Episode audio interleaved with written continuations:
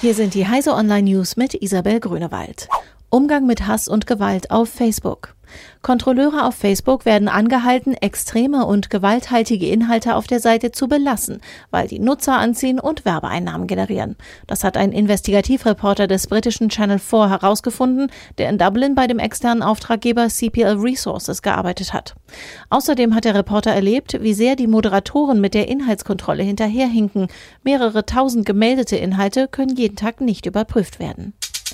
Länder fordern Einzelfallprüfung von Rundfunkbeitrag in Zweitwohnung. Für die vom Bundesverfassungsgericht geforderte Befreiung des Rundfunkbeitrags bei einer Zweitwohnung rechnen die Länder mit einer Menge unterschiedlicher Fälle. Es wird eine Einzelfallprüfung erfolgen müssen, sagt die rheinland-pfälzische Medienstaatssekretärin Heike Raab der dpa.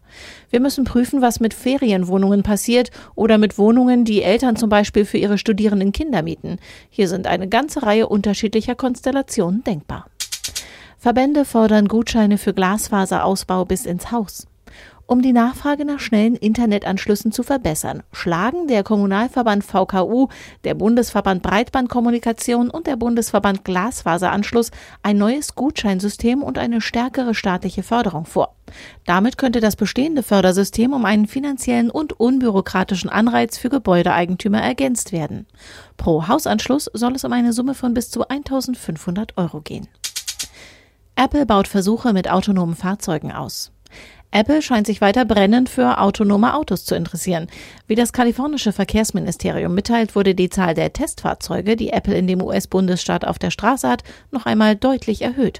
Insgesamt 66 Autos, vor allem modifizierte Modelle der Toyota-Tochter Lexus, sind nun unterwegs. Wirklich selbstfahrend sind die Apple-Testmobile allerdings explizit noch nicht. Die dafür notwendige Driverless Car Permit hat der iPhone-Produzent noch nicht beauftragt. Diese und alle weiteren aktuellen Nachrichten finden Sie auf heise.de.